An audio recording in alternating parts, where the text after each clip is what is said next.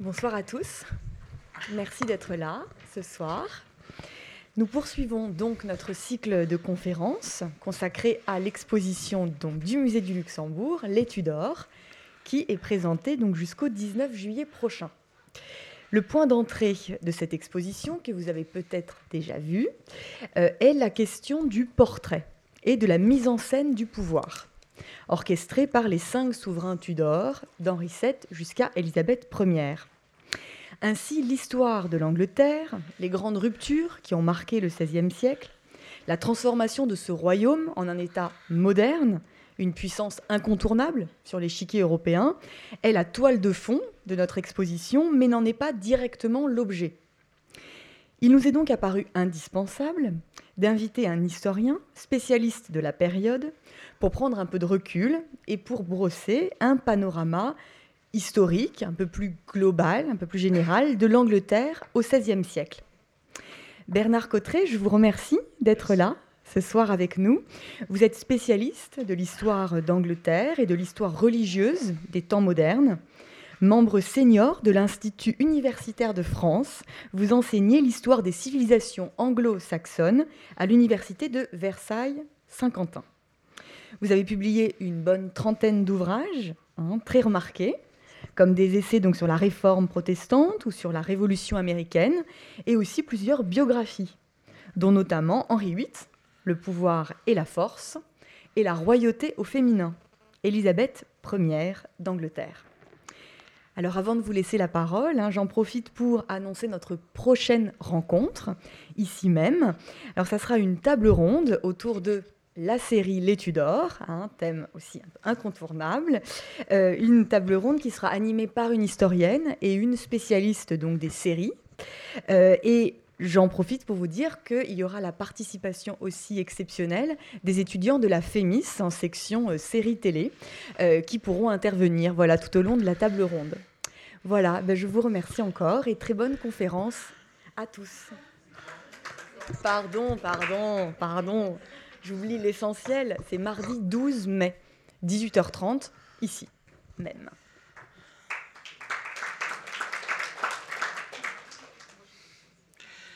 Merci beaucoup pour vos paroles d'accueil et je voudrais remercier évidemment le musée de Luxembourg pour son invitation toute particulière Dire aussi combien je me réjouis de la qualité exceptionnelle, je crois que vous l'avez tous vu, de l'exposition qui nous est présentée ces, ces jours-ci. Et je crois que c'est évidemment pour nous l'occasion de réfléchir ensemble à la question de cette société anglaise à la fois si proche de nous et si lointaine, qui nous permet en permanence, par une espèce de savant jeu de miroir, de réfléchir par contre-coup à notre propre histoire. Le siècle des Tudors, puisque c'est comme ça qu'on peut, qu'on peut l'appeler, est une période assez extraordinaire dans l'histoire anglaise. Encore à l'heure actuelle, c'est sans doute l'un des rares épisodes de l'histoire insulaire qui assume toujours ce caractère d'unanimité. Il y a effectivement tout un patriotisme anglais que l'on voit se manifester périodiquement, en particulier en période de crise, évidemment, et qui prend un petit peu appui sur la gloire passée, en particulier sur la gloire des Tudors. Et c'est ainsi, par exemple, que lors de la Seconde Guerre mondiale, lors de la bataille d'Angleterre, évidemment, les Anglais renouaient en fait avec cet épisode célèbre qui avait vu la reine Élisabeth haranguer les troupes anglaises en leur demandant de s'unir contre la menace d'une invasion espagnole. Et donc le siècle des Tudors a vraiment, dans l'histoire anglaise, dans la mémoire insulaire, un rôle absolument considérable jusqu'à aujourd'hui. Et je crois que la qualité de cette exposition nous montre aussi euh, que cette commémoration patriotique a également des euh, pendants esthétiques, puisqu'on ne peut qu'être frappé, je pense que vous l'aurez été comme moi, par la singularité de cette peinture qui évidemment se rattache à la période de, la Renaissance par bien des traits et qui en même temps eh bien, n'entre pas tout à fait dans le cadre de la euh, peinture européenne de, la même époque, euh, étant entendu, et ça aussi c'est une constante de l'histoire anglaise, que très souvent les artistes qui produisent à l'usage des, Anglais sont eux-mêmes d'origine continentale. Et vous avez remarqué que, par exemple, l'un des plus grands peintres anglais du XVIe euh, siècle est allemand, puisqu'il s'agit de Holbein. Vous remarquerez aussi qu'au XVIIIe siècle, l'un des plus grands compositeurs anglais est allemand également, puisqu'il s'agit de Handel, et on pourrait évidemment poursuivre pour les siècles ultérieurs. Il y a donc une espèce de fascination pour, euh, pour l'Angleterre que nous éprouvons à notre tour en France. Et personnellement, j'avoue que cela me, me réjouit puisque euh, j'ose me décrire comme profondément anglophile et anglomane. Et je crois que l'Angleterre eh m'a permis, dans ma propre histoire, de réfléchir davantage à notre propre histoire nationale et à ses propres enjeux. L'âge d'or des Tudors, correspond à une réalité qui est, complexe, qui est à la fois politique, esthétique, et nous le voyons ici, et puis, vous le savez, théâtrale, puisqu'elle se termine en beauté quand même, avec ce grand, grand dramaturge, ce grand auteur de, théâtre, ce grand écrivain aussi, euh, qu'est William Shakespeare. William Shakespeare, qui est sans doute l'une des contributions les plus notables de la culture anglaise à la culture universelle. Et c'est là que je me permettrai de déplorer l'évolution actuelle de notre enseignement de l'anglais. Vous savez que tristement, euh, Shakespeare est de moins en moins présent dans la formation des enseignants du secondaire je pense qu'il y a là quelque chose de tout à fait regrettable et je compte sur vous quand vous en aurez l'occasion pour leur faire savoir. Il faut absolument que vos enfants continuent, lorsqu'ils apprennent l'anglais, à apprendre aussi la langue de, Shakespeare et à en être, en être conscient qu'on ne peut pas véritablement parler anglais sans être imprégné par cette culture, en particulier par ses aspects littéraires. Donc l'Angleterre des Tudors, c'est une espèce d'âge d'or, et cela pour, pour toutes sortes de raisons, et pour des raisons qui sont aussi des raisons politiques, et je vais commencer par une autre série de raisons, ce sont les raisons d'ordre démographique. Les raisons d'ordre démographique, on ne les voyait pas autrefois parce qu'on connaissait mal évidemment les questions démographiques, mais elles ont été mises évidemment au cœur de nos préoccupations historiques depuis, j'ai envie de dire, 40 ou, 50 ans. Et on s'aperçoit à ce moment-là que cet âge d'or des Tudors eh bien, ne tient pas uniquement de la coïncidence, mais qu'il correspond effectivement à une phase, à un cycle très clairement marqué sur le plan démographique. Vous savez que l'Angleterre, comme d'autres pays occidentaux, est très fortement marquée effectivement au XIVe siècle par la crise démographique l'effondrement de la population qui euh, accompagne la Grande Peste. La Grande Peste, c'est dans le cas de l'Angleterre, entre le tiers et le quart de la population qui, disparaît, c'est le cas aussi dans d'autres pays occidentaux au XIVe siècle, mais euh, ce que cela va avoir comme effet en Angleterre, c'est que ça va permettre effectivement à la main-d'œuvre de se libérer de plus en plus des entraves qui pesait sur elle. Et donc ça marque non pas la disparition du servage, le, servage continue, mais disons le servage continue, mais sous une forme bien moins forte à partir du XIVe siècle. Et on voit effectivement dès le XIVe siècle une, une pression euh, qui... Euh, pousse à employer les, gens, à, à, les transformer en salariés. Euh, ces anciens serfs qui de plus en plus deviennent des hommes libres se libèrent de leurs entraves. Et on a effectivement un beau XVIe siècle, ce beau XVIe siècle qui retrouve en fait la population, le chiffre de la population qui était celui du XIVe siècle, c'est-à-dire qu'on est autour de 3 millions d'habitants. 3 millions d'habitants sur le plan européen, ça n'est pas un pays considérable. La France a une population beaucoup plus forte que la population anglaise, mais c'est une population qui est relativement concentrée euh, sur un territoire qui lui-même est très hautement centralisé. Et l'Angleterre du XVIe siècle est d'abord un pays qui bénéficie d'un très grand degré de, centralisation, ce qui fait que le pays est contrôlé effectivement par son pouvoir royal, beaucoup plus que d'autres pays euh, européens ne euh, peuvent l'être. Il y a ce premier aspect, je crois, qu'il ne faut pas perdre de vue, cette donnée essentielle qu'est la démographie et ses conséquences économiques, c'est-à-dire qu'effectivement, en Angleterre, on vit de mieux en mieux au XVIe euh, siècle. En tout cas, les gens ont le sentiment, euh, comment dire, d'une progression euh, très, très, très nette de leur niveau de vie. Alors, il faut nuancer, évidemment, puisque vous savez que l'un des très grands esprits de ce premier XVIe siècle, je parle là du premier XVIe siècle, le début des Tudors, l'un des très grands esprits de ce premier XVIe siècle, Thomas More, Thomas More écrit une œuvre considérable euh, que nous connaissons tous, au moins par son titre, qui s'appelle L'Utopie.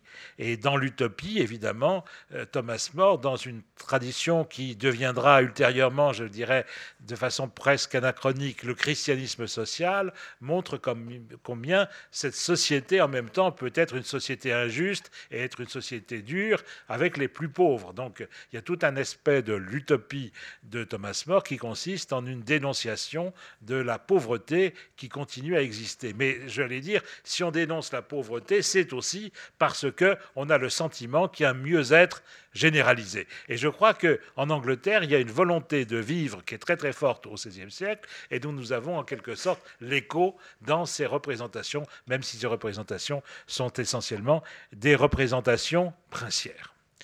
L'autre grand mouvement euh, du XVIe siècle, c'est la paix c'est la paix euh, qui succède, vous le savez, à deux terribles guerres, séries de guerres plutôt que de guerres.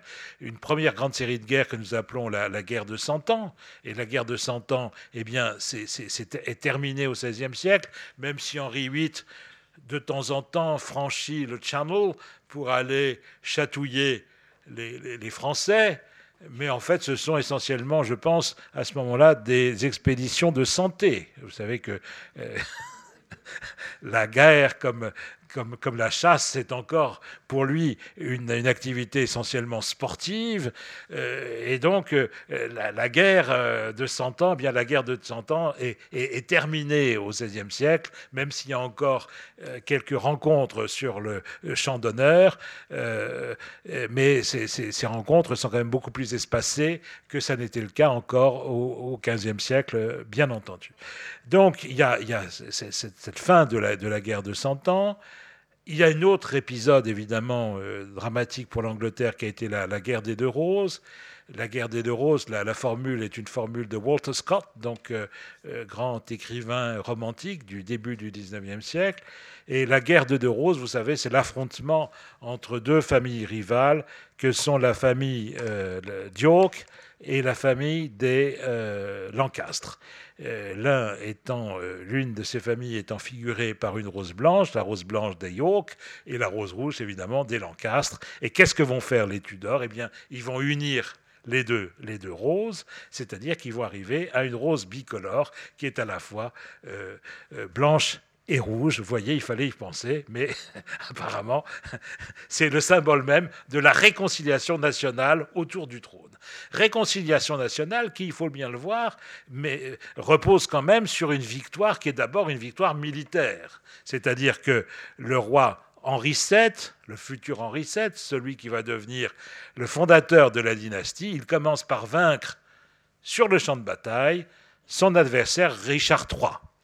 Alors l'histoire a été très méchante avec Richard III. Vous savez que euh, Thomas More lui-même, le premier, écrit une vie de, Richard III qui, présente une espèce de monstre euh, euh, difforme sur le plan physique et difforme aussi sur le plan moral, qui fait assassiner ses, petits-neveux. Ça, c'est une histoire évidemment qui a été racontée en particulier à l'époque romantique. Vous avez un très beau tableau qui se trouve au Louvre, qui est de, cette, de ce peintre français du 19e siècle, spécialiste de la peinture d'histoire, euh, qui s'appelle Paul de la Roche. Et vous voyez les petits princes, effectivement, qui attendent à la tour de Londres d'être euh, mis à mort par leur, par leur oncle, par leur vilain oncle. Donc euh, Richard III, qui a une image très, très négative, Richard III, qu'on vient d'enterrer après plusieurs siècles, vous le savez aussi, parce qu'on a retrouvé son, corps sous un parking et on a décidé qu'un roi d'Angleterre, même, euh, même s'il avait été, comment dire, contestable et contesté de son vivant, eh bien, méritait une autre sépulture qu'une place de parking. Et donc, on vient d'inhumer une deuxième fois ce, pauvre, ce pauvre euh, Richard III. Mais enfin, ce qui est évident, c'est que euh, la mort de Richard III, c'est quand même l'arrivée au pouvoir d'une nouvelle dynastie, la dynastie qu'incarne Henri VII. C'est une dynastie d'ailleurs euh, qui est une dynastie, je vais le dire entre nous et très rapidement, c'est quand même une dynastie de parvenus. C'est-à-dire que les, origines de, la famille sont un petit peu, comment dire, controversées. Euh, vous savez, ça fait un peu penser à, ces histoires de, famille absolument euh, interminables. Donc apparemment, un Tudor gallois serait tombé amoureux euh, d'une princesse française euh, euh, ayant épousé un roi d'Angleterre, Henri V. et voilà, il y aurait eu beaucoup de choses qui se seraient passées entre eux, sans nécessairement d'ailleurs qu'il y ait un mariage de prononcé. On n'est pas très très bien sûr de tout ça. Mais enfin, les origines précises de la famille des, des Tudors et leur titre à la royauté, c'est quand même relativement obscur. Et ce que l'on peut dire, c'est que si Henri VII occupe le pouvoir, s'il occupe le trône, c'est d'abord parce qu'il a gagné, c'est parce qu'il a gagné sur le champ de bataille.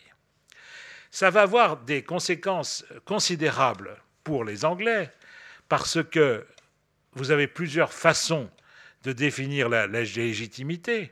Soit vous définissez la légitimité par le sang, en disant, évidemment, il y a hérédité euh, des, rois et des princes, ce que l'on fait dans le cas des Tudors, mais c'est un peu fragile en réalité. La démonstration, il y a un moment, on se dit oui, mais euh, euh, ces deux jeunes gens, ils n'étaient pas vraiment mariés, est-ce que, etc. Donc on n'est pas sûr. Vous savez que la, bâtardise, normalement, ça, ça, fait tâche dans ce genre d'histoire.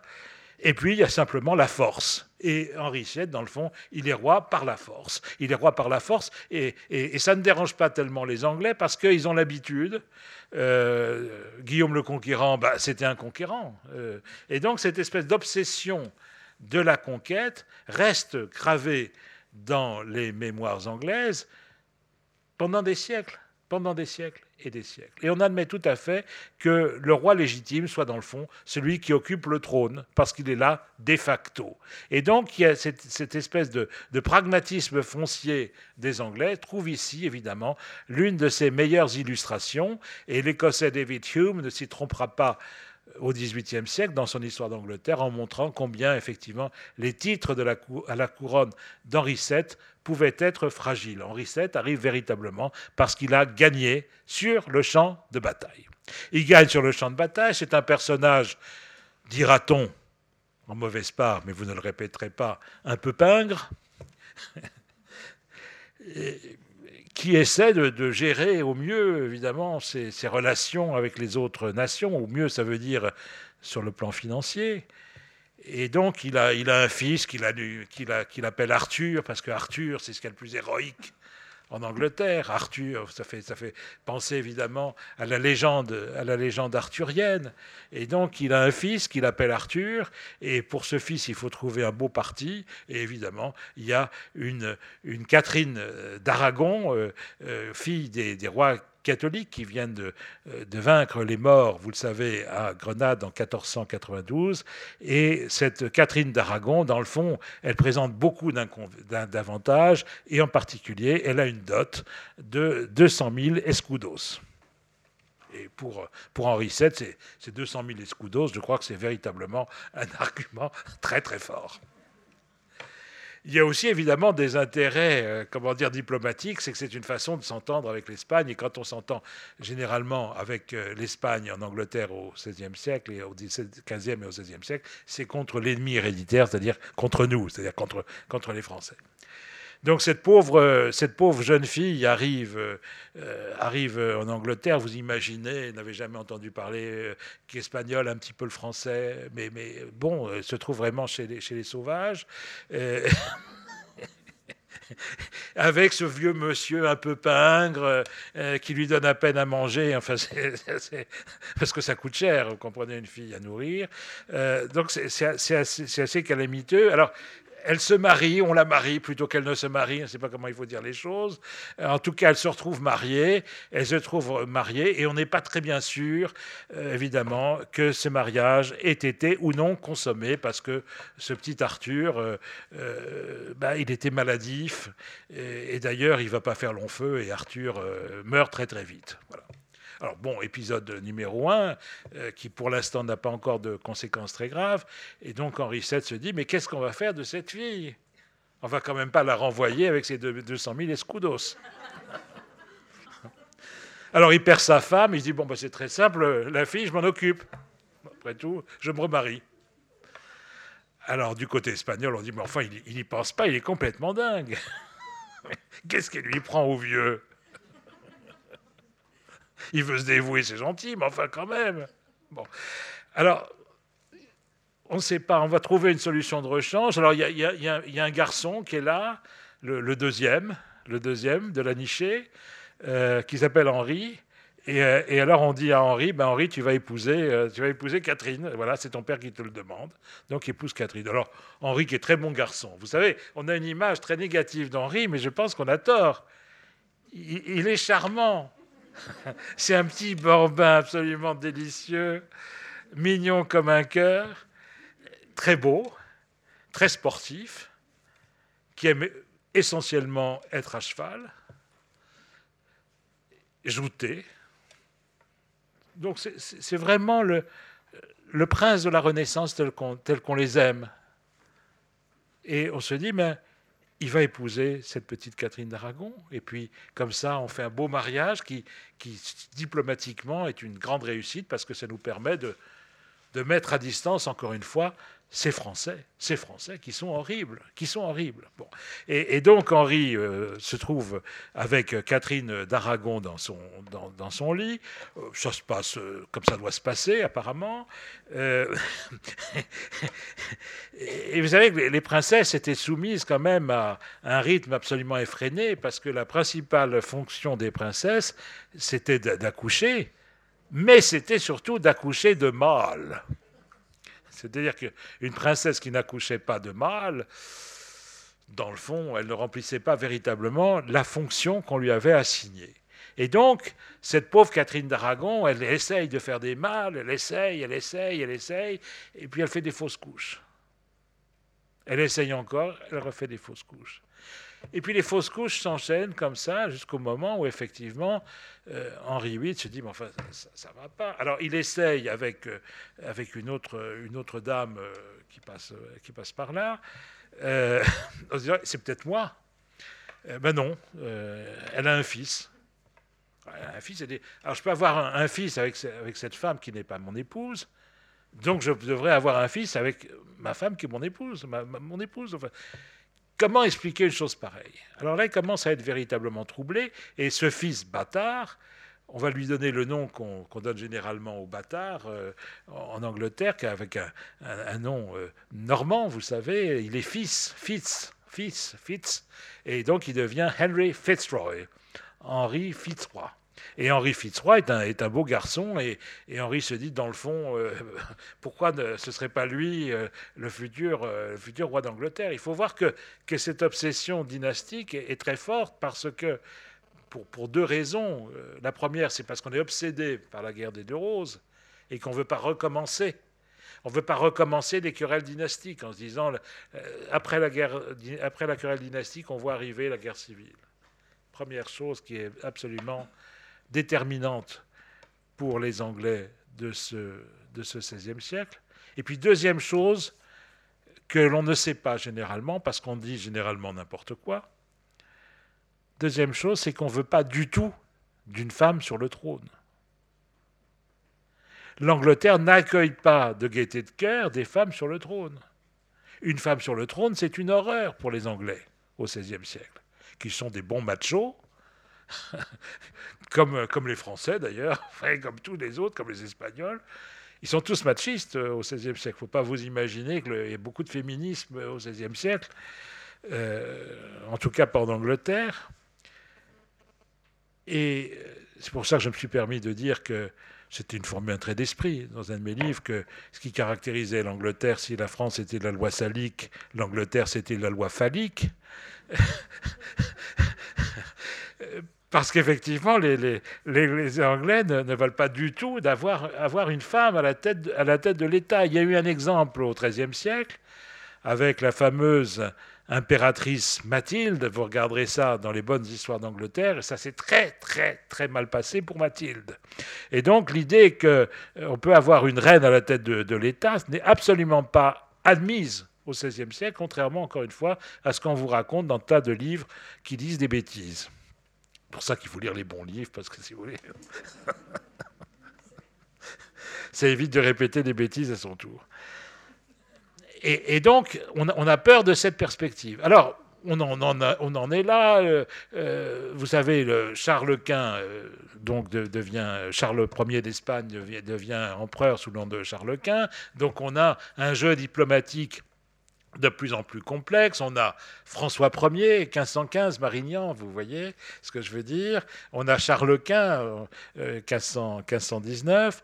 Euh, euh, on a Henri VIII. Et alors ces trois-là, ils passent leur temps comme ça, euh, à, se, disputer, à s'allier les uns contre les autres. Alors donc c'est toujours un système, il y en a toujours deux qui, s'allient contre le troisième. Alors un coup, ah, on s'allie à Charles Quint contre la France. Un autre coup, ah, on s'allie à la France contre Charles Quint. C'est le jeu diplomatique euh, permanent. Les Français sont quand même très intelligents. les Français sont très intelligents et euh, ils ont su, comme les Anglais d'ailleurs, mettre à profit les, ecclésiastiques pour leur service diplomatique. Vous savez que euh, les ecclésiastiques sont d'extraordinaires diplomates parce que les, ecclésiastiques ont l'habitude, effectivement, de ces choses-là, ont l'habitude des, des, contacts internationaux. Et donc, euh, on envoie comme ambassadeur de France en Angleterre un, évêque, euh, Monseigneur de Gramont, euh, qui est évêque de Tarbes. Et ce brave évêque de Tarbes, qui se retrouve très loin de Tarbes, évidemment, euh, en Angleterre, j'imagine, un petit peu, euh, ce brave monseigneur de Gramont rencontre Henri VIII et lui dit Mais euh, sire, votre femme n'arrive pas à avoir de, de descendance mâle, apparemment. Ah oui, lui dit le roi. Est-ce que vous êtes sûr que. Est-ce que vous êtes bien sûr que vous ne vivez pas dans le péché avec votre épouse? Est-ce qu'elle n'a pas été l'épouse de votre frère précédemment? Ah si, dit Henri. Mais alors, si elle a été l'épouse de votre frère, vous ne pouvez pas l'épouser à votre tour Vous ne pouviez pas Ah bon? Pourtant, le pape m'a autorisé. Oui, mais enfin, il a pu se tromper, sa sainteté a pu se tromper. Euh, Dieu, euh, Dieu, nous en garde tous, mais on ne sait jamais. Euh. En tout cas, il semble que la malédiction de Dieu repose sur vous. À ce moment-là, évidemment, Henri VIII s'inquiète d'autant plus. et puis, qu'il y a dans, les parages une jeune femme pas très jolie. Ça, arrêtons de dire que Anne Boleyn était très jolie. Non, elle, était jolie comme toutes les jeunes filles d'un certain âge sont jolies. Je veux dire, à 18 ans, on est toujours jolie. Enfin, vous avez vu le portrait d'Anne Boleyn? Bon, elle, est bien. Enfin, pas plus qu'une autre. Non, mais je veux dire, bon. Mais elle a, elle a un charme magique parce que elle a six doigts à une main. il paraît que ah, si jamais, messieurs, une femme qui s'adresse à vous a six doigts, regardez bien, si elle a six doigts à sa main droite, vous pouvez tout craindre. Et donc Anne Boleyn a six doigts apparemment, c'est ce qu'on a raconté, à sa, main, droite. En tout cas, euh, elle est un petit peu sorcière. Elle est un petit peu sorcière et, Henri VIII est de plus en plus envoûté par cette euh, jeune femme euh, à qui il fait une cour assidue. Et comme le français est naturellement la, la langue des amours, il lui écrit en français. Vous avez une correspondance entre Henri VIII et Anne Boleyn qui est absolument merveilleuse à lire. Le français et celui d'Henri VIII, c'est un français un tout petit peu heurté parfois, euh, qui, vous surprendra, je, le pense, mais le cœur y est. Et en tout cas, euh, il essaie de, faire des compliments euh, à la bien-aimée, à lui faire des petits cadeaux. Alors vous savez, de mon temps, quand on aimait bien une jeune fille, on lui offrait alors, des fleurs. si on la savait un peu gourmande, on lui offrait des chocolats. Et Henri VIII, il veut donc faire un petit cadeau à, à Anne Boleyn. Alors, comme c'est un chasseur essentiellement, il, va sur son cheval, il attrape, des, il attrape des animaux et puis il les mange après. Vous êtes mes côtés Obélix. Euh, eh bien, il lui envoie un cuisson de chevreuil. tout en disant évidemment qu'il lui, donne son cœur en même temps. Voilà.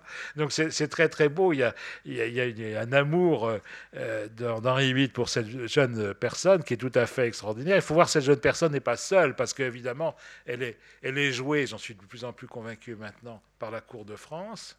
Elle est jouée par la cour de France contre l'Espagne. Parce que Catherine d'Aragon, c'est quand même l'alliance espagnole. Donc la, situation est, très très tendue euh, entre Henri VIII et Catherine d'Aragon. Il se tourne à ce moment-là vers, le pape pour qu'on annule son mariage. Alors euh, c'est ce qu'on appelle un divorcium dans la langue du temps. Un divorcium dans la langue du temps, c'est pas un divorce au sens où nous l'entendons maintenant. Un divorcium signifie qu'on constate la nullité du mariage. Et donc l'argument d'Henri VIII, c'est mon mariage n'a est nul, donc je ne peux pas être marié, je n'ai pas été marié, on croit que je suis marié, mais nous ne sommes pas mariés en réalité puisque nous ne pouvions pas l'être. Et donc il essaie de faire valoir cet argument auprès du, du Saint-Siège, qui dit non. Alors, pourquoi est-ce que le Saint-Siège dit non? Euh, Parce qu'il avait déjà dit oui précédemment. Il y avait eu plusieurs cas euh, de, reines, effectivement, ou de, princesses, euh, dont on avait découvert qu'en réalité leur, mariage n'était pas, n'était pas valide. Le cas le plus célèbre, et vous le savez sans doute, c'est celui d'Aliénor d'Aquitaine. Aliénor d'Aquitaine s'était aperçu, ou on s'était aperçu pour elle, euh, que dans le fond, euh, euh, eh bien, son mariage n'était pas valide, ce qui lui avait permis de se remarier une deuxième fois avec un roi d'Angleterre. Donc elle avait quitté Louis VI, et puis elle était devenue l'épouse d'Henri II, ce fameux Henri II qui a fait tuer, comme vous le savez, Thomas Becket dans les conditions que, que l'on connaît. Donc, si vous voulez, cette espèce d'annulation, de possibilité d'annulation des mariages, c'était très relativement fréquent, disons, au, au Moyen Âge et encore au XVIe siècle, puisqu'il fallait démontrer qu'il y avait une trop grande proximité de sang entre deux, deux mariés pour dire ah ben non, le mariage est nul en réalité. Et comme on se mariait entre familles princières, de toute façon, on avait toujours épousé sa cousine d'une façon ou d'une autre, donc on pouvait toujours s'en débarrasser quand il le fallait. Et donc, euh, Henri VIII, je dis, mais enfin, pourquoi est-ce que le pape m'a fait ça? Qu'est-ce que je lui ai fait au pape? J'ai toujours été un très bon serviteur du pape, ce qui était vrai. Euh, non seulement euh, il reconnaissait l'autorité du pape, il, était le catholique le plus dévot que l'on puisse imaginer à ce moment-là. Il, part en, guerre contre, contre Luther. Vous savez qu'il écrit un texte qui est une défense des, sept sacrements contre, contre Luther. Vous savez que Luther, dans sa captivité babylonienne de, de l'Église, avait dit qu'il n'y avait d'après l'écriture, que, deux sacrements, ou deux sacrements et demi peut-être, le sacrement du baptême et le sacrement de, la Sainte Seine, voire un demi-sacrement de la pénitence, mais que sept sacrements, ça c'était une invention de euh, la papauté romaine. Euh, qualifiée de babylonienne, évidemment, par le même Luther. Et donc Henri VIII se dit, mais enfin, c'est épouvantable ce Luther, de quel droit, etc. Alors il s'entoure évidemment de, euh, théologiens, de philosophes, pour, même de rabbins, il demande même leur avis à des, rabbins d'Espagne, pour pouvoir répondre effectivement à, euh, pour pouvoir répondre à Luther. Il écrit un texte qui est une défense des sept sacrements. C'est un très beau texte qui va lui valoir de la part du, pape Léon X le titre de défenseur de la foi, que les Anglais ont, conservé. Les rois d'Angleterre sont toujours défenseurs de la foi. Donc, non, non, il n'y a pas de sacrements, il y en a sept. Et il les énumère. Évidemment, le plus beau de tous les sacrements pour Henri VIII, vous l'avez deviné, c'est le mariage. Et alors, il se délecte quand il parle du mariage. Alors, il veut, il veut se marier, cet homme, mais, mais, mais ça n'est pas facile de, se, de, se, marier. Alors, dans le fond, puisque l'Église romaine refuse de, euh, de reconnaître la nullité de son union précédente avec Catherine d'Aragon, eh bien, euh, il va trouver à domicile en Angleterre un certain nombre d'ecclésiastiques complaisants qui vont, euh, d'une part, dire effectivement que son mariage n'est pas, n'est pas valide, et, et deuxièmement, le marier avec euh, Catherine, avec euh, euh, Anne, Anne Boleyn, et donc tout semble entrer dans l'ordre à ce moment-là. Évidemment, cette affaire euh, sentimentale n'est pas qu'une affaire sentimentale, parce que ça se double, vous le voyez depuis le départ, de relations qui sont entre les relations entre les États. On l'a vu pour les mariages. Les mariages eux-mêmes, ce ne sont pas des... Nous, mariage, on pense... nous sommes très fleurs bleues maintenant, vous savez, mariage, on pense qu'on s'aime et on se marie. Non, pas du tout. Au XVIe siècle, on n'a pas besoin de s'aimer pour se marier. On, euh, marier. on se marie parce que diplomatiquement, c'est ce qu'il faut faire. Bon. Et donc, euh, exactement la même chose qui continue dans le cas de ce divorce. Donc, il faut rompre parce que effectivement, on ne peut pas continuer de cette, de cette façon-là sur le plan diplomatique. Et donc, on a une rupture qui se produit, c'est ce que je veux vous dire, une rupture qui se produit sur le plan diplomatique entre l'Angleterre et Rome, mais, et c'est là l'essentiel, ça n'est pas une rupture théologique. C'est-à-dire que les Anglais, vous allez lire un certain nombre de, livres mal faits et d'articles, mal faits également, dans lesquels on va vous dire euh, Henri VIII s'ennuyait. Euh, alors il a épousé Anne Boleyn qui était très jolie, en fait elle n'était pas très jolie. Euh, et puis comme ça l'embêtait tout ça, il a créé une nouvelle religion qu'il a appelée l'anglicanisme. Là on a tout faux. ça s'est jamais passé comme ça. Donc Henri VIII rompt avec Rome sur le plan diplomatique. Donc il y a une rupture diplomatique, donc on ne reconnaît plus l'autorité du pape. Et comme on ne reconnaît plus l'autorité du pape, c'est le roi qui se substitue au pape comme tête de l'Église. Mais rien dans la doctrine n'est changé. Les Anglais ne sont pas devenus protestants. D'ailleurs, vous ne devenez pas protestant du jour au lendemain parce que le roi a changé de relation diplomatique, vous en doutez bien. Alors ça va avoir de très importantes conséquences, c'est que la réforme protestante n'a pas eu lieu à ce moment-là. Qu'est-ce qui a eu lieu? C'est un schisme, c'est-à-dire une coupure entre deux églises, une église la plus importante qu'est l'église catholique romaine, ce que euh, Henri VIII va appeler l'évêque de Rome et ses serviteurs, l'évêque de Rome, et puis l'Angleterre. Mais il n'y a pas de transformation théologique. La confession de foi ne change pas. Rien ne change dans la théologie pour l'instant. Rien ne change dans la théologie pour l'instant, et ce mariage, évidemment, donne lieu à une, naissance, celle de la, petite euh, Élisabeth, qui est appelée évidemment à la gloire que, l'on sait à la fin du, la deuxième moitié du, du XVIe siècle. Et si vous voulez, la, la situation n'est pas tranchée sur le plan religieux, contrairement à ce qu'on vous dit très souvent. Et à ce moment-là, à la mort d'Henri VIII, en 1547, va s'ouvrir une période qui est peu représentée ici, parce que sur le plan iconographique, elle est, brève et qu'elle a moins laissé de, traces, mais ça ne veut pas dire qu'historiquement, elle n'a pas été absolument essentielle. Il y a une période d'une dizaine d'années entre la mort d'Henri VIII, 1547, et l'arrivée au pouvoir d'Élisabeth Ier, 1558.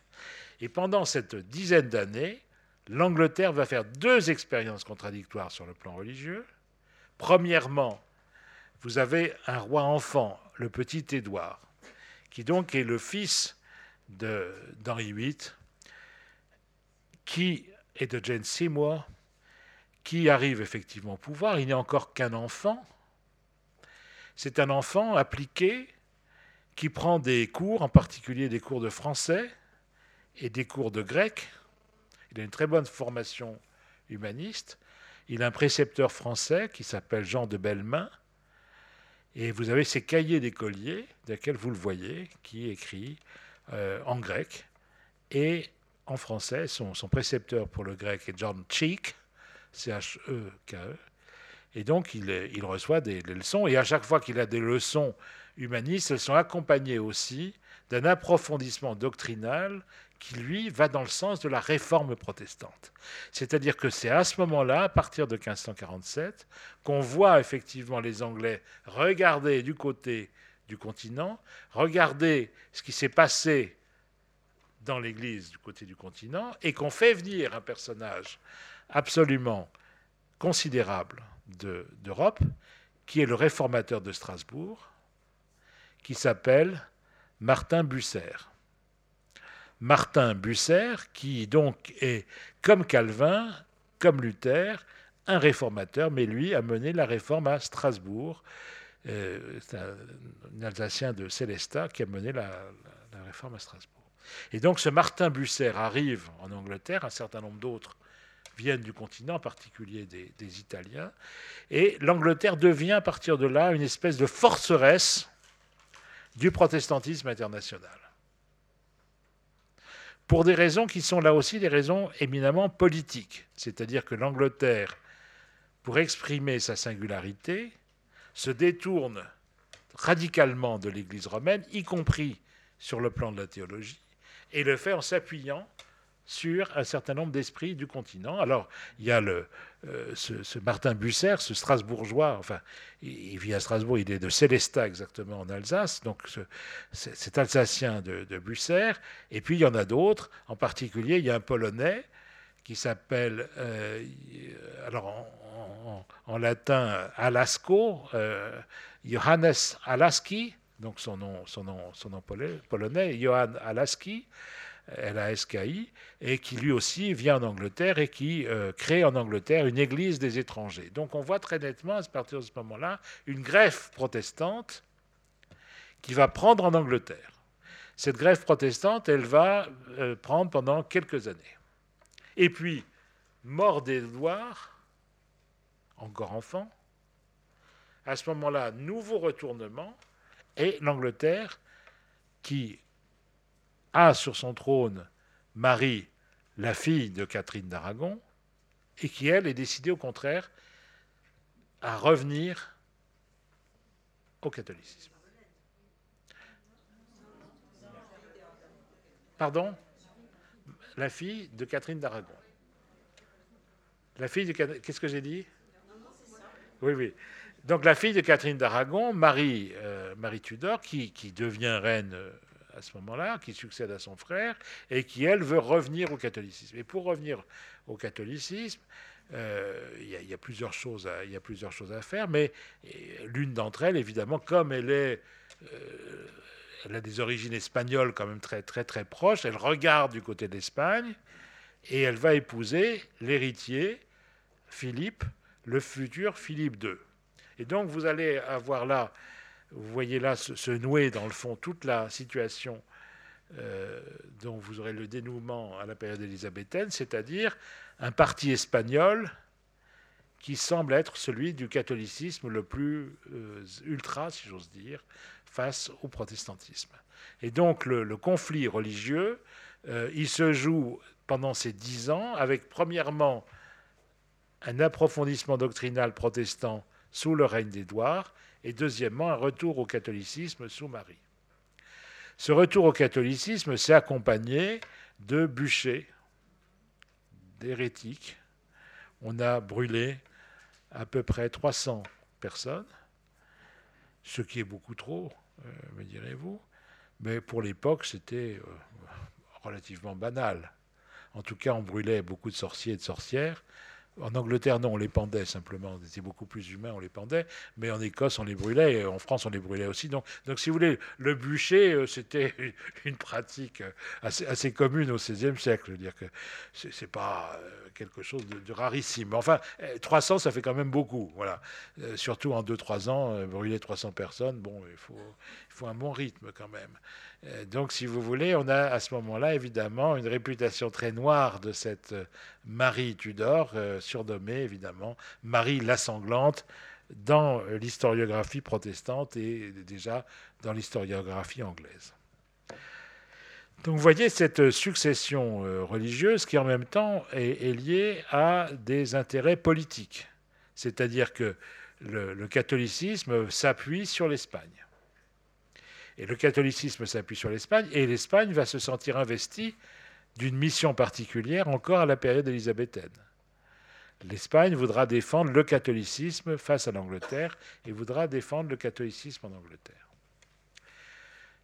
Cette euh, pauvre Marie euh, Tudor, donc la fille de Catherine d'Aragon, elle essaie évidemment euh, désespérément de, s'en sortir. Et quelle est l'issue pour une femme à ce moment-là? Il y a quelque chose qui tient quand même à la condition féminine dans toute cette histoire que je trouve, moi, assez touchant. Qu'est-ce qu'elle veut faire pour pouvoir garder son royaume dans le catholicisme? Il faut qu'elle ait un héritier. Comment avoir un héritier?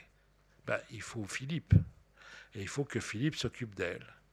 Or, Philippe, si vous voulez, euh, la mère Marie Tudor, il en a. C'est pas la passion. C'est pas la passion de sa vie.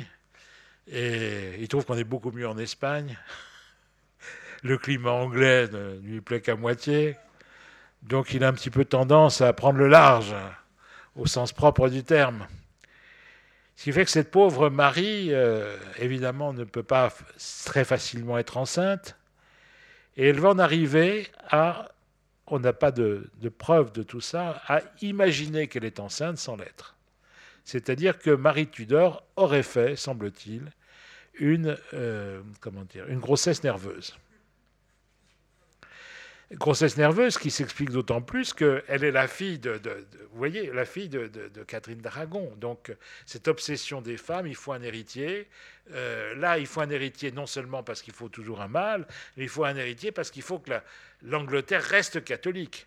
Et la seule façon pour l'Angleterre de rester catholique, c'est d'avoir un roi catholique. Et il est évident que s'il n'y a pas de succession à Marie, eh bien le catholicisme va mourir avec elle. Et c'est exactement ce qui se produit. En réalité, Marie a vraisemblablement, on n'en a pas de preuve absolue, a vraisemblablement un cancer.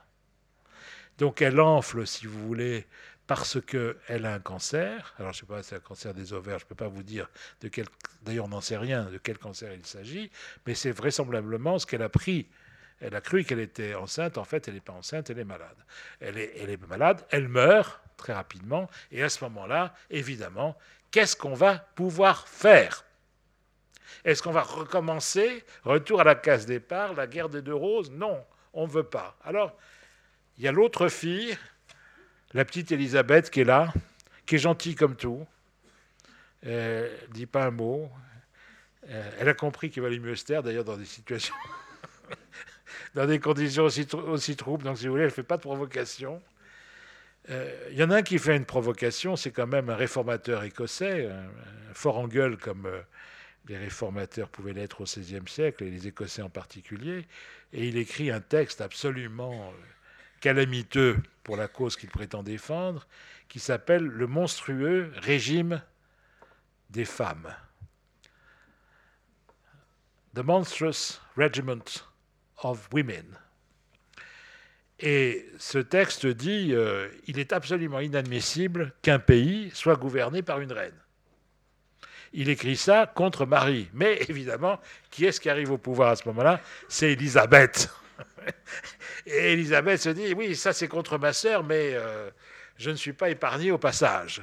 Ce qui fait que, la brave Élisabeth, si vous voulez, la réforme protestante, elle en veut bien, mais avec quand même quelques réticences.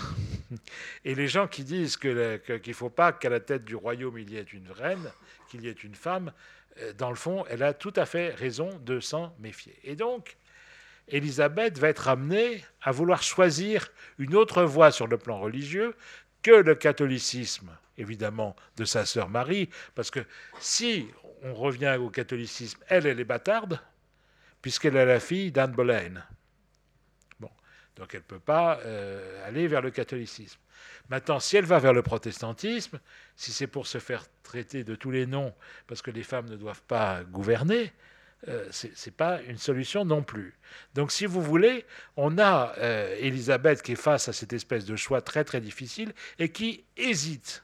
ou du moins qui, laisse croire qu'elle hésite. C'est-à-dire, Hélène, euh, c'est-à-dire Elisabeth, pardon, a toujours gardé comme ça son quant à soi. C'est quelqu'un qui ne dit jamais ce qu'elle pense, qui se garde toutes les déclarations intempestives et qui va avoir de cette façon en permanence tendance à esquiver les, questions, en particulier les questions gênantes.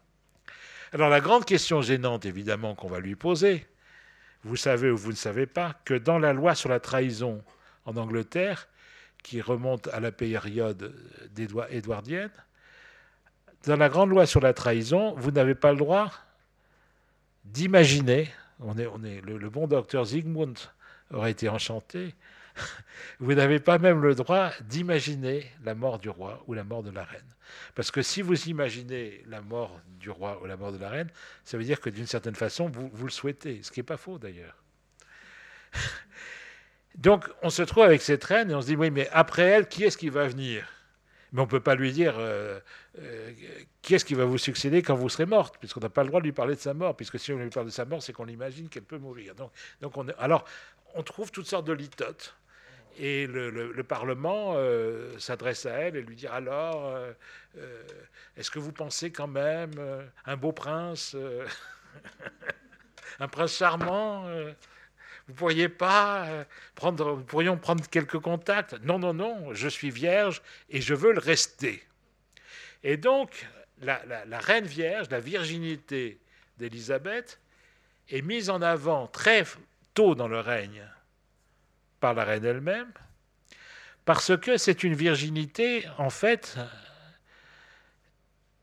vous me poserez peut-être la question tout à l'heure, savoir si c'était uniquement une virginité diplomatique, mais je peux vous répondre que c'était aussi une virginité diplomatique.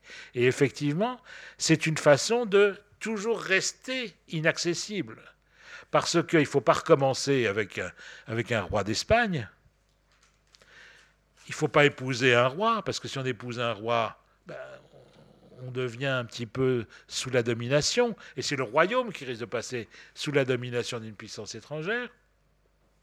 Si on se marie à un noble, ben, c'est une certaine façon se marier au-dessous de son rang, et donc il y a une virginité d'Élisabeth qui est calculée de façon à permettre à l'Angleterre de rester indépendante. Donc il y a là un calcul qui est extraordinairement politique de la part d'Élisabeth. C'est ce que Victor Hugo a magnifiquement bien vu. Vous savez que Victor Hugo est un véritable génie, vous le saviez. Mais il a, il a des formules fabuleuses et pour Élisabeth, il a très bien vu que si euh, Élisabeth était vierge, c'est parce que pour elle, l'Angleterre devait rester une île. Et ça, je crois que ça va très très très loin dans la compréhension du personnage et de sa psychologie, euh, non pas au sens vulgaire du terme, mais sa psychologie historique véritablement. C'est-à-dire les enjeux pour une femme comme ça de rester reine et de rester reine sans avoir pour autant un époux. Vous savez, il y a une grande différence entre la reine qui est la femme du roi et la reine qui est la reine sans roi, ce qui est le cas d'Élisabeth. Et la reine qui est la reine sans roi, ça lui permet justement d'être véritablement à la tête du royaume, ce qui dans la société du XVIe siècle était inimaginable. Vous n'imaginez pas dans la société du XVIe siècle une femme qui ne rend pas de compte à un homme. Or, c'est ce qu'elle veut précisément. Donc Élisabeth, elle doit rester vierge. Mais l'autre avantage de la virginité, c'est que sur le plan, il y a un, marché matrimonial. Ça fonctionne comme un marché. Il y a un marché des princesses quelle princesse n'ont pas à vendre, mais les, femmes que, l'on peut épouser. Alors, Élisabeth, elle est tout le temps désirée et tout le temps désirable. Puisqu'elle n'est jamais mariée, elle va avoir des tas de, prétendants. Mais un nombre incroyable de prétendants. Donc c'est une espèce de grande aguicheuse.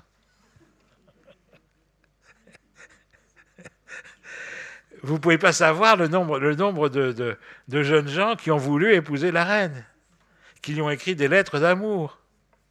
Lettres d'amour assez comiques d'ailleurs, je vais bien vous le dire. Si vous voulez vraiment rire, vous aimez bien rire. Vous prendrez dans mon livre sur, euh, sur Élisabeth la lettre d'amour que lui écrit le, le jeune François d'Alençon, donc le fils de Catherine de Médicis.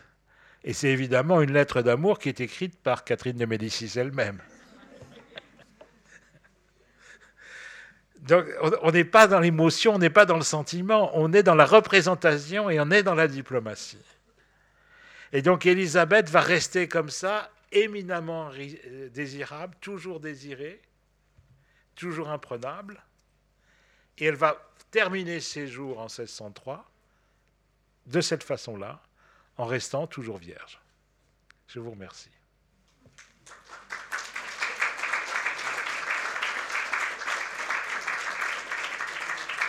Je crois que nous pourrons dialoguer un peu, c'était l'idée.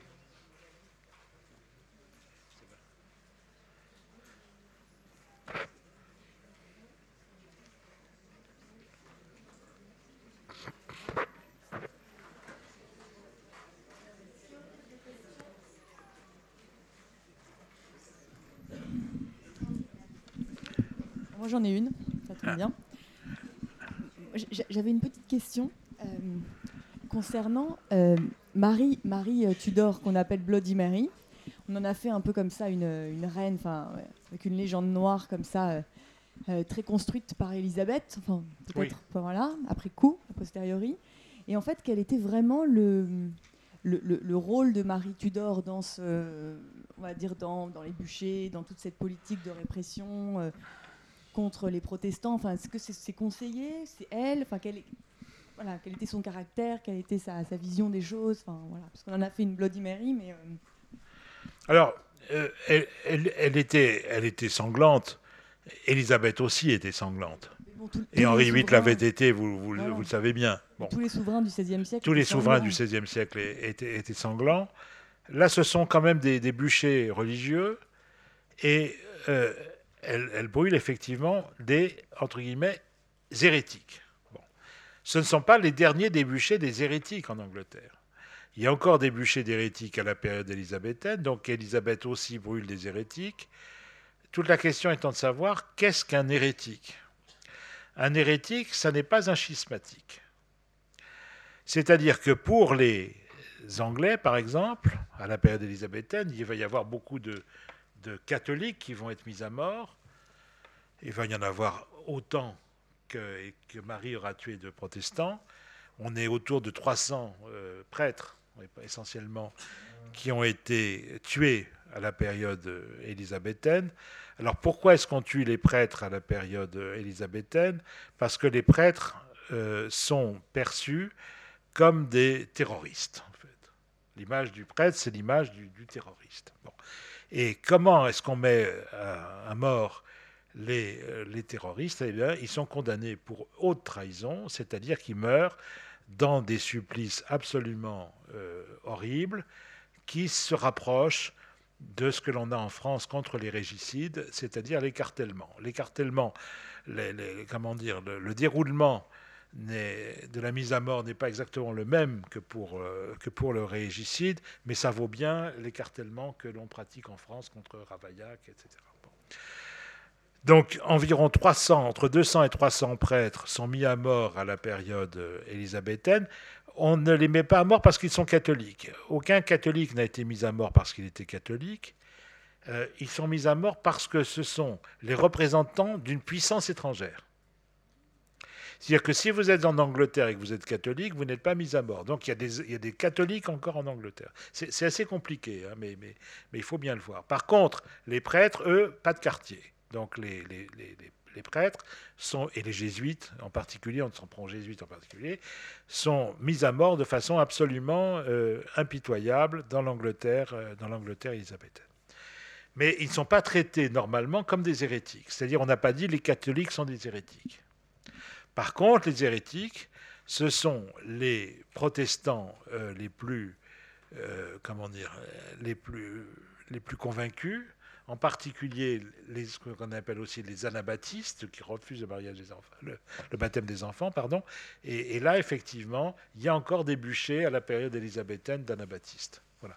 Euh, le, prêtre catholique, lui, ne meurt pas sur le bûcher, il meurt, il est, il est, il est exécuté par le bourreau, euh, on, le, le pend, on, le, on les ventre, etc., etc. Voyez, on le coupe en morceaux, en gros, pour, voilà.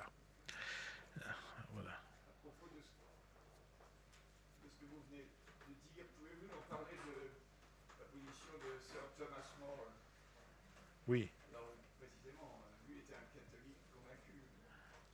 Oui, oui. Alors, oui, oui, oui.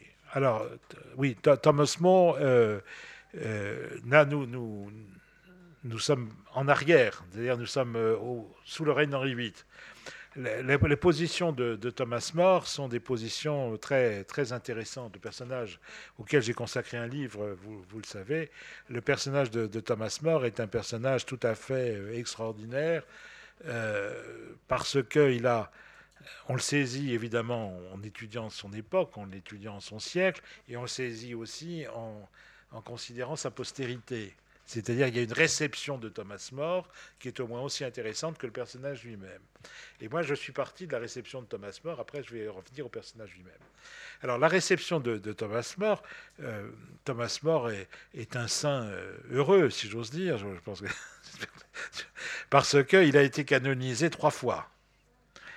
Il a été canonisé euh, par l'Église catholique, il a été à moitié canonisé par l'Église anglicane, parce que l'Église anglicane ne canonise pas, mais enfin, il y a une petite niche comme ça pour, pour les grands hommes. Vous savez que si vous êtes un grand homme en Angleterre, on a toujours beaucoup d'estime pour vous et beaucoup de considération, quelle que soit votre religion précise d'ailleurs. Et troisièmement, il a été canonisé par le, par le communisme. ça fait beaucoup de canonisation pour le même, pour le même personnage. Euh, et vous savez que euh, le régime communiste euh, en Union soviétique a, décrété que Thomas More était l'un des inventeurs du socialisme scientifique. Voilà. Et donc, son nom figure aux côtés d'un certain nombre d'autres, donc Campanella, etc., parmi les, les, fondateurs, les pères fondateurs du socialisme. Donc Thomas More, ça fait, ça fait beaucoup pour un, pour un seul homme quand même, d'être à la fois saint pour les catholiques, saint pour les communistes et à moitié saint pour les anglicans. Euh, alors évidemment, à ce moment-là, moi je suis parti de là pour mon livre, je me suis dit, mais enfin comment est-ce qu'on peut être toutes ces choses en même temps? Et, et qu'est-ce qu'il était vraiment lui-même? Alors qu'est-ce qu'il était vraiment lui-même? D'abord, c'était quelqu'un de, c'était un grand humaniste, c'était euh, un, fin connaisseur de la, de la littérature grecque et, latine. C'était l'ami d'Erasme. Il défend Erasme, il défend les initiatives religieuses d'Erasme. Donc, il est favorable, dans un premier temps, à une réforme modérée de l'Église catholique. Il est le plus grand euh, juriste de son temps. C'est un homme d'argent aussi, ce que l'on ne dit pas suffisamment. C'est-à-dire qu'il gagne de l'argent, il en gagne même beaucoup. Euh, et euh, donc tout ça se passe très très bien. Et il a une famille et il veille lui-même à l'éducation de ses filles et donne à ses filles une éducation d'une qualité tout à fait exceptionnelle donc il réussit très bien. Il est un proche d'Henri VIII. Henri VIII vient le voir et lui donne des grandes tapes sur le dos. Euh, il y, a une proximité extraordinaire avec le roi Henri VIII. Et il y a un moment où Henri VIII lui dit euh, euh, Thomas, écoute, regarde, je vis dans le péché. regarde, il lui montre la Bible. Il dit, tu vois, je, vis avec une femme, je n'ai pas le droit de, vivre avec elle d'après les textes bibliques. Et il lui cite le Deutéronome et le, et le Lévitique. Et, Thomas More lui, fait la réponse, lui dit, moi je suis juriste, mais je ne suis pas spécialiste du droit canon. Euh, sire, ce que vous me dites, ça dépend du droit canon, moi, euh, ça n'est pas mon affaire. Donc il refuse de trancher sur l'affaire euh, sur l'affaire du mariage. Et bon, les choses vont relativement bien à ce moment-là. il poursuit à son tour les hérétiques. Apparemment, il y aurait même des, hérétiques qui auraient été interrogés de façon un peu virile, comme disent certains de, nos hommes politiques actuels, ou disons musclés. Euh, il condamne allègrement les hérétiques au bûcher. Il dit bah, ces gens-là, faut les brûler. Enfin, il n'a pas d'état d'âme du tout par rapport, par rapport au bûcher, ce, brave Thomas More. Et il fait quelque chose de tout à fait héroïque à la fin de ses jours. Euh, c'est-à-dire que Henri VIII lui demande de reconnaître sa suprématie sur l'Église, et là il dit non. Donc il est celui qui résiste au roi, qui résiste jusqu'au bout, en sachant qu'il va à une mort certaine. donc qui reste fidèle à ses, convictions catholiques, mais qui en même temps a, cette extraordinaire intelligence qu'ont certains hommes de loi, c'est-à-dire qu'il ne se met jamais en tort par rapport, par rapport au roi et qu'il est toujours fidèle au roi. Il n'a jamais contesté l'autorité d'Henri VIII. C'est une figure, à mon avis, absolument admirable. C'est pour ça que je vais consacrer un livre.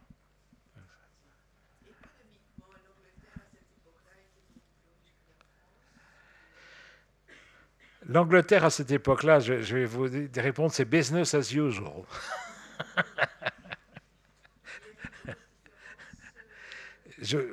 oui, enfin, ce sont, ce sont des, des, pays, des pays évidemment, évidemment comparables, mais j'ai tendance à penser que l'Angleterre est plus avancée sur le plan économique que la France à la même période. Oui, j'ai tendance. Bon, enfin, ça, c'est. Il y, a quand même une grande part de subjectivité dans ce que je peux vous dire. En tout cas, les Anglais à l'époque se sentaient supérieurs aux Français. Vous me direz.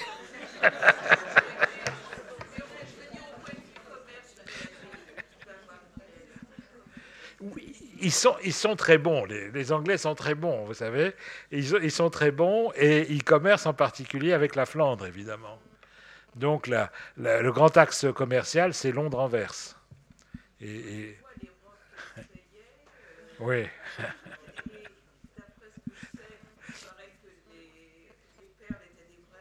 Ah bah bien sûr, bien sûr.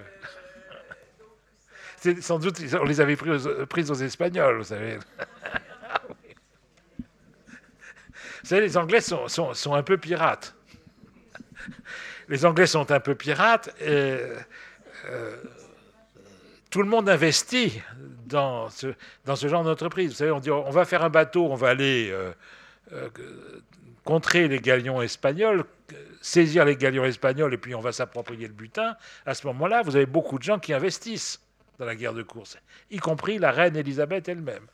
Quand il y a de l'argent à gagner, il y a des gens qui se proposent. Oui, oui. Alors, évidemment, le, premier développement euh, euh, proto-industriel, c'est dans le domaine, euh, dans le domaine du tissage. ils sont très influencés aussi, parce que ce qui est extraordinaire chez les Anglais, et ça, on, l'a en matière artistique ici, vous avez dit que l'un des plus grands, le plus grand peintre anglais du XVIe siècle, c'est Holbein. C'est un peu la même chose, c'est-à-dire que les Anglais savent très bien capter ce que les autres ont de meilleur. Et en particulier, en matière textile, ils sont inférieurs au départ jusqu'au 15e, 16e siècle sont inférieurs aux Flamands, ils font venir les Flamands chez eux. Les Flamands s'installent avec leur technique, et effectivement, euh, ça permet de, donner un coup de, fouet extraordinaire à. Ah bah, ah, bien entendu. Bien entendu, bien entendu, bien entendu. Mais les, Anglais l'ont fait à une très, très grande échelle. Et euh, l'Angleterre communique effectivement avec le reste du monde euh, au XVIe siècle, en particulier sur le plan technique. Euh, vous savez, maintenant, euh, on, vole, entre guillemets, on fait de l'espionnage industriel. Voilà. Euh, au XVIe siècle, on ne fait pas de l'espionnage industriel comme maintenant, mais ce qu'on fait au XVIe siècle, on fait venir les gens. Parce que le savoir industriel, ce sont les gens qui l'ont comprenez? Donc si vous demandez à des Flamands euh, possédant certaines techniques de s'installer en Angleterre, ça veut dire qu'ils vont former d'autres personnes autour d'eux. Et ça, ils l'ont fait. Alors c'est très net pour les textiles, ça va être très net ultérieurement, début 17e et euh, la suite, pour d'autres choses. Par exemple, les polders euh, en Angleterre, on va assécher un certain nombre de marécages en utilisant la, technique que l'on utilise en Flandre.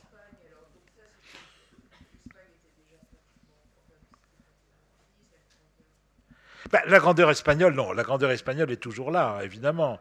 La grandeur espagnole est toujours là. Mais euh, ce, qui, ce, qui, va se passer par rapport à, par rapport à l'Espagne, l'Espagne devient l'ennemi. Euh, je ne vous ai pas raconté l'invincible Armada. Enfin, bon, je n'avais pas, le temps. Bon, euh, devient véritablement l'ennemi et devient l'ennemi sur l'océan. C'est-à-dire qu'on veut effectivement concurrencer les, les Espagnols. Mais non, ça, ça commence. C'est-à-dire qu'après, on va en Amérique. Voilà.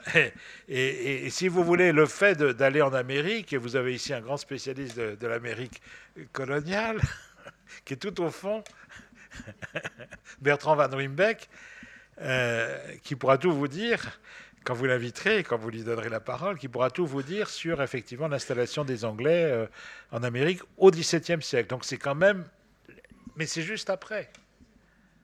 C'est après l'invincible Armada que les Anglais dominent les mers. Ils ne dominent pas les mers au début du XVIe siècle. Au début de euh, Henri VIII, c'est une catastrophe. Vous croyez euh, Henri VIII, il croyait que, ce qui tout ce qui est gros est beau. Il faut dire qu'il était très gros. Bon, bon. Alors Henri VIII, son idée de la marine, on fait un bateau pour lui qu'on appelle The Big Harry, le gros Harry. Bon, en soi tout un programme. Et alors on met le, bateau sur l'eau, à ce moment-là il coule. Donc les Anglais au début sont pas très bons sur, sur mer. Qui est-ce qui est bon? Les Portugais et les Espagnols. Les Portugais d'abord, les Espagnols ensuite. Bon. Et puis les Français aussi quand même.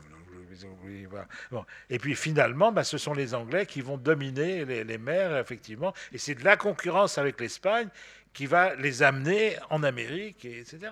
C'est comme ça. Mais ils succèdent à l'Espagne sur ce plan. Et le grand ennemi, ça devient l'Espagne. Vous ne m'avez pas demandé si elle était vierge encore.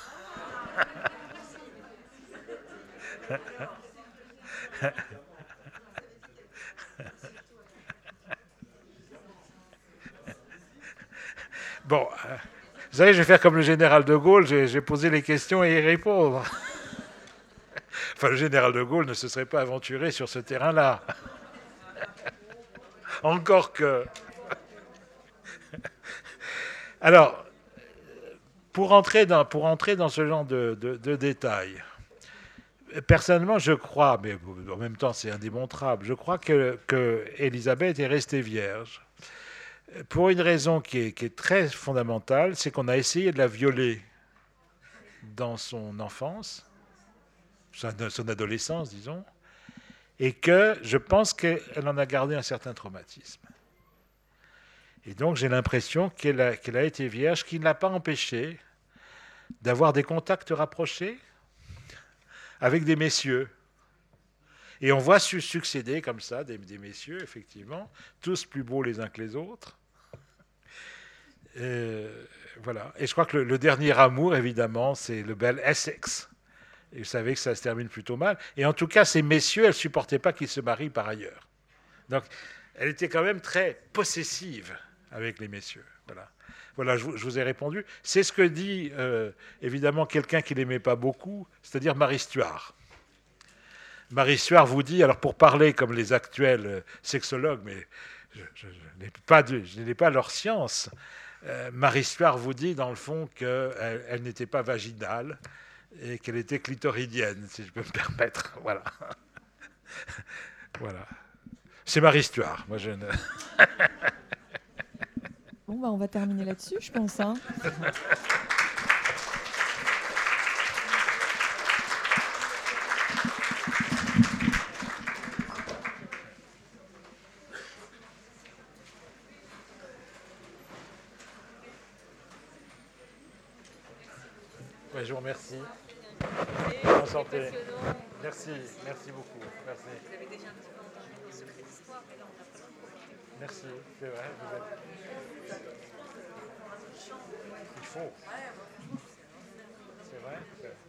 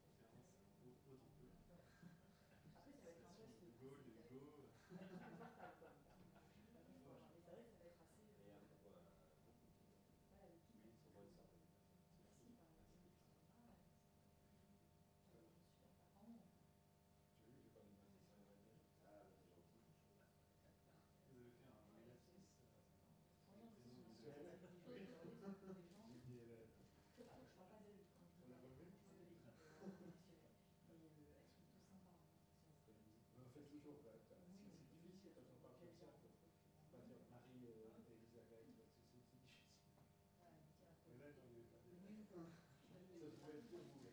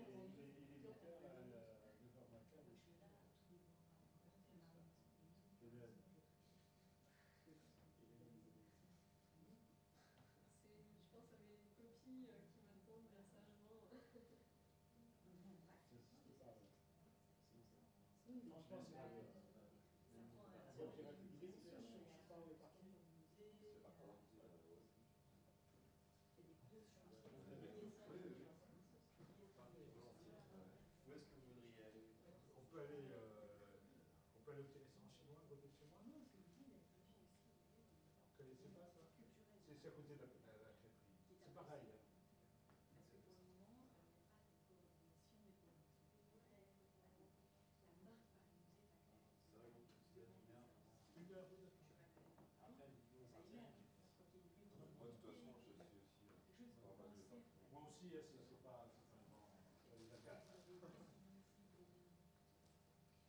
advisors